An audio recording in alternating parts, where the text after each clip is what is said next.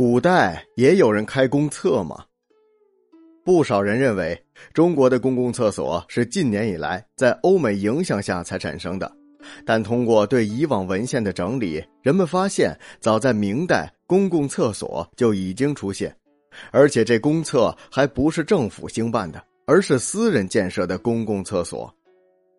明末清初，有一个乡下人被唤作穆太公。人们叫他太公，并非是因为他的年龄高、辈分大，而是出于对他的尊敬。这位穆太公前无古人的在他所居住的村子里盖了一座公共厕所。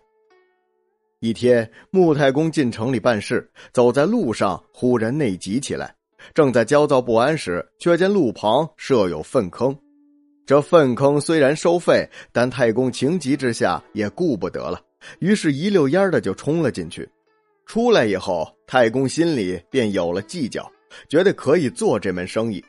看来这穆太公还是很有商业头脑的。回到家里，老先生请人把门前三间屋掘成三个大坑，每一个坑都砌起小墙隔断，墙上又粉起来。到城中的亲戚人家讨了无数的诗画斗方，贴在这粪屋壁上。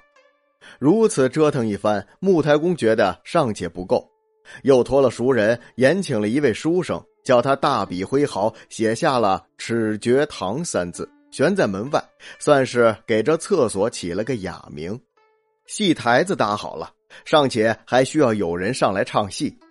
穆太公央告书生，叫他学着官府出师告示的样子，写了百八十张的广告，将之散贴于村里村外、墙头树下。其词曰：“穆家喷香新坑，远近君子下顾。本宅愿贴草纸。”这可能是最早的街头小报了，而且免费赠送草纸的手段，很快就在乡民中激起了热烈的反响。自家厕所光秃秃的，毫无情趣，又怎比得上太公厕所里那样的精致逢迎呢？地上花花绿绿，最惹人看。登一次新坑，就如看一次景致。